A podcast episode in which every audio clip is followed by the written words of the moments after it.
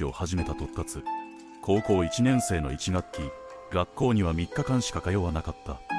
中学時代の担任や高校の担任がマンションまで足を運び悩みを聞いたり精神科医を交えてカウンセリングをしたりどうにか改善の糸口を探していた。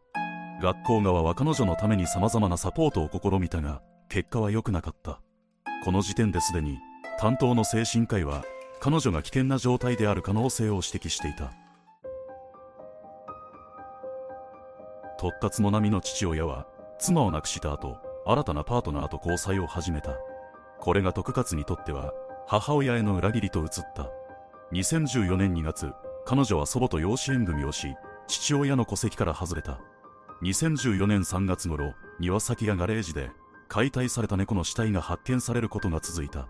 父親は2014年5月に再婚し娘を精神病院に入院させよう